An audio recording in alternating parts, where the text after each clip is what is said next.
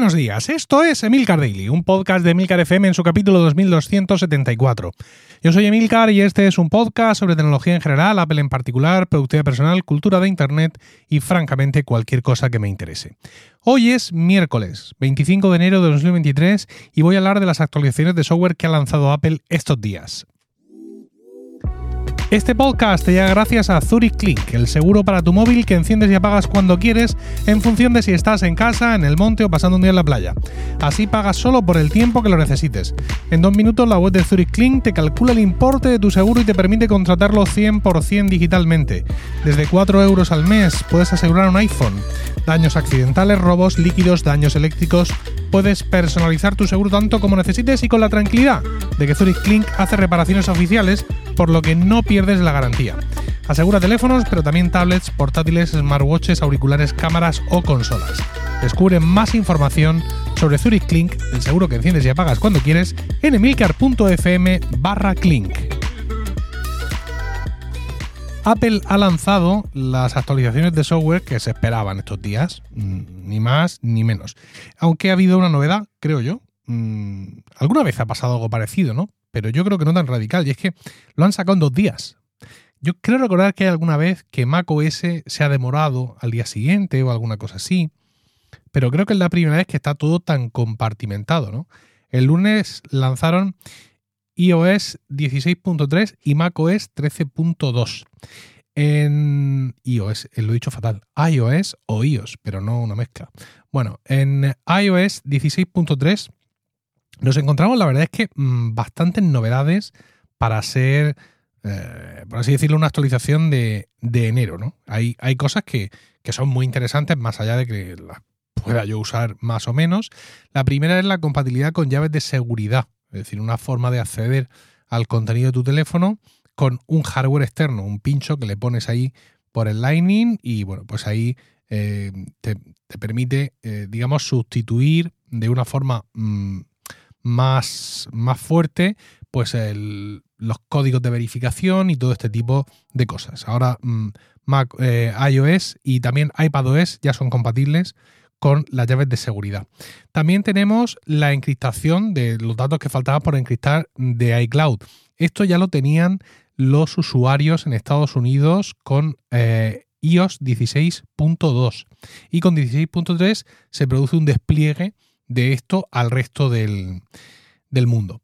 Luego también tenemos para celebrar el mes de la historia negra un par de, eh, de salvapantallas nuevos, también un par de esferas nuevas para el Apple Watch y por supuesto soporte para el nuevo HomePod, el HomePod que llama Apple de segunda eh, generación. Eh, también esta actualización de, de iOS es lo que va a permitir que se actualicen nuestros HomePods, pero de eso hablaremos ahora más adelante.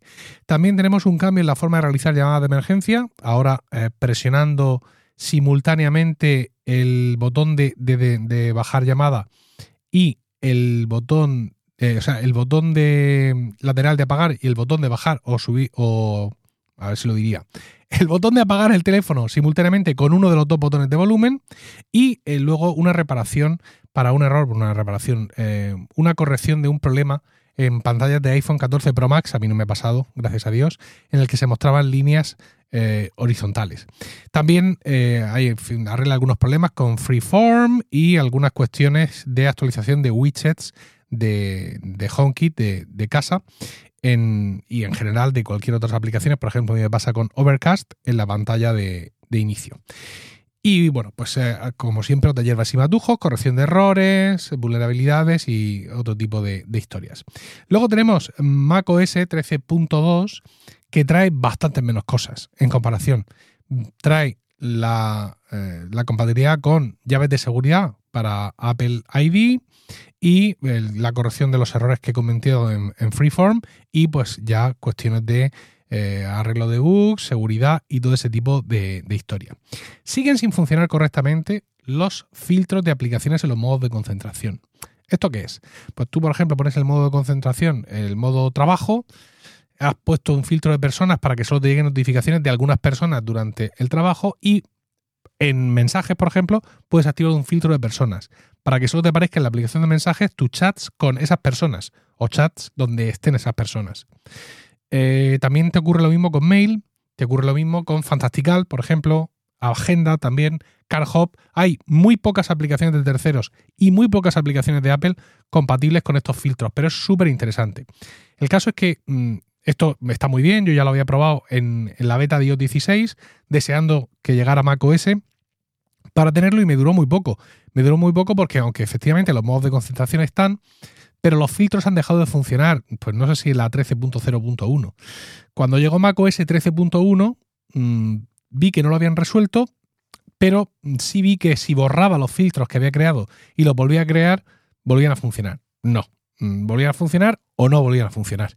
Y es que ahora además con la actualización de la 13.2 el problema persiste. Los filtros de aplicaciones además los tienes que crear en cada dispositivo. Si tú creas un filtro de aplicación en el iPhone, luego también lo tienes que replicar en el Mac porque a lo mejor allí es que tú quieres otra cosa. Yo eso lo veo razonable.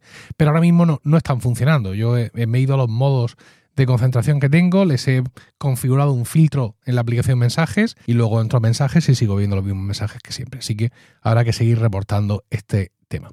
Todo esto fue el lunes y ayer martes sacaron más cosas. Sacaron Apple TV OS 16.3 sin características reseñables. Ya sabemos que las actualizaciones de tvOS pues son actualizaciones más flojitas, pues arreglo de errores, estabilidad, no va a haber nunca nada por la propia definición de, del dispositivo que vaya a llevar una grandísima actualización, ¿no? Eh, eh, casi que lo mismo podríamos decir de U8 es 16.3 que trae la esfera esta que he dicho para acelerar el mes de la cultura negra y poco más. Y eh, gracias a que el lunes sacaron iOS 16.3, pues hoy martes han lanzado la actualización de, de software o firmware, no sé cómo llamarlo, 16.3 también para los HomePods. Es curioso porque la gente que tenía la beta de iOS 16.3 ya le saltaba también la beta del software HomePod 16.3 y ya podían ver el sensor de temperatura y el de humedad y todo eso, pero aquí no ha ocurrido así. Aquí eh, ayer teníamos eh, el, iOS 16.3 y hoy, mm, perdón, el lunes teníamos iOS 16.3 y el martes es cuando hemos tenido el, el HomePod. Yo de hecho, la verdad es que pensaba, digo, bueno, yo suponía que esto lo habrían lanzado todo junto. Pero yo miraba mi HomePod y veía que seguía en la 16.2. Existe una forma de, digamos, de, actualizar. Lo que pasa es que no tuve tiempo de hacerlo el lunes. Te vas a la aplicación casa, te vas a ajustes de casa. Eh, ahí aparecen las personas que están en tu casa, un resumen de todos tus dispositivos. Y si bajas abajo, pone actualizaciones de software automáticas. Entras ahí, ves que están eh, las actualizaciones automáticas activadas para tu HomePod y bueno, pues te sale ahí si están actualizados o no están actualizados o si hay una actualización para descargarse, que es lentísimo. Se, descargan muy lentamente, lo mismo se interrumpe la descarga, se descargan en todos los HomePod, se instala, tarda un rato, ves la lucecica así girar arriba, en fin, es una cosa todavía un poco siniestra, nada comparable, por supuesto, a la actualización de firmware de los AirPods, que es ya directamente brujería negra. Pero bueno, ahí está la, cosa. Eh, me gusta mucho cómo, cómo, ha presentado Apple esto. O sea, una vez que ya tienes los dispositivos estos actualizados, los HomePod Mini, efectivamente ya dispones del el sensor de, temperatura y del sensor de, de humedad. Y me gusta mucho la presentación que hace esto, por si no tienes casa, no, no lo estás usando. Cuando entras a una habitación eh, tienes una serie de botones grandes donde se muestran pues, las luces y las cosas que tú puedes tocar para activar, ¿no? Las luces, los enchufes, las cortinas, toda esa movida. Y, también tener, si tienes un HomePod por ahí, un Apple TV, también tienes ahí para ponerlo en pausa o lo que sea. Y también si has creado ambientes, ¿no? Esta cosa de le doy un botón, la luz se baja, se abre la cortina, eh, un, beso y una flor, toda esta historia. Y luego, entre todos estos botones grandes y el nombre de la, de la habitación que está arriba, tienes unos pequeños widgets, ¿no? Muy parecidos en tamaño y en forma a los widgets eh, que ahora tenemos en la pantalla de bloqueo. Y ahí, eh, ahora, si, antes no tenías nada que te lo midiera, ahora vas a tener el de temperatura y el de humedad.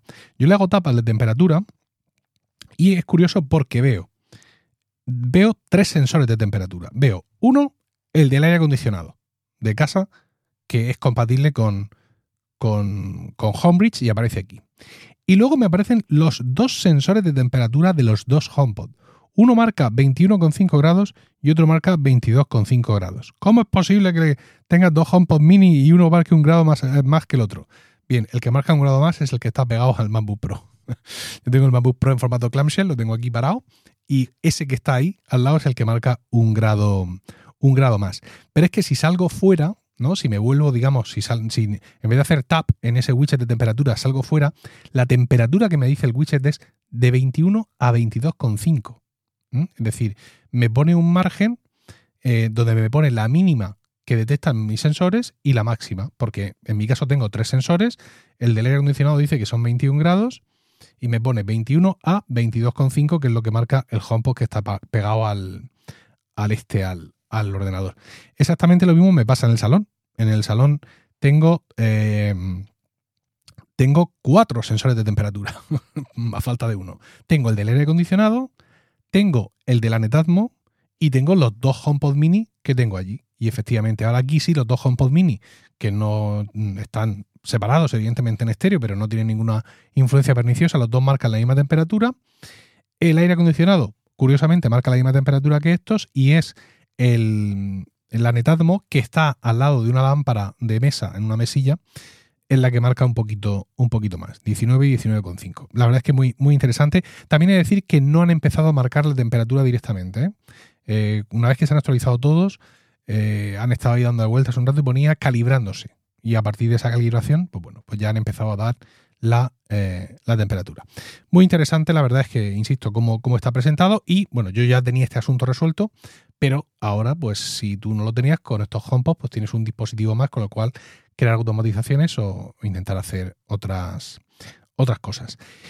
Y nada, bueno, ya que hablamos de software, si eras un fan, usuario y redento de Tweetbot y ahora mismo estás literalmente como ave sin nido por Twitter, he de decirte que también ayer Tapbots, que es la empresa creadora de Tweetbot, sacó Ivory. Ivory, escrito Ivory con i latina al principio e y al final, es el cliente para Mastodon heredero de Tweetbot. ¿no? Yo, no estaba usando Tweetbot ahora, no lo usé hace mucho tiempo, pero todos los que han visto Ivory han reconocido a Tweetbot ahí. ¿no? Em, en este sentido, sé que para mucha gente que usaba Tweetbot y Twitterific, Twitter ya carece de sentido, porque para ellos la red era esas aplicaciones. ¿no? Y bueno, el tiempo pasado no va a volver, pero mm, si tú estás entre, entre esta gente, pues creo que con Ivory y con Mastodon quizá, quizá puedas recuperar parte de lo que tenías y sientes que has perdido. Bueno, con o sin Ivory, yo espero tus comentarios en Mastodon, emilcar.es barra Mastodon, en Twitter también, aquí sigo yo con la aplicación oficial y viendo publicidad y viendo de todo lo que haga falta, y también por supuesto en la comunidad de Weekly en Discord. Y no olvides entrar a emilcar.fm barra Clink, K-L-I-N-C, para descubrir más información sobre Zurich Clink, el seguro que enciendes y apagas cuando quieres. Que tengas un estupendo miércoles, un saludo y hasta mañana.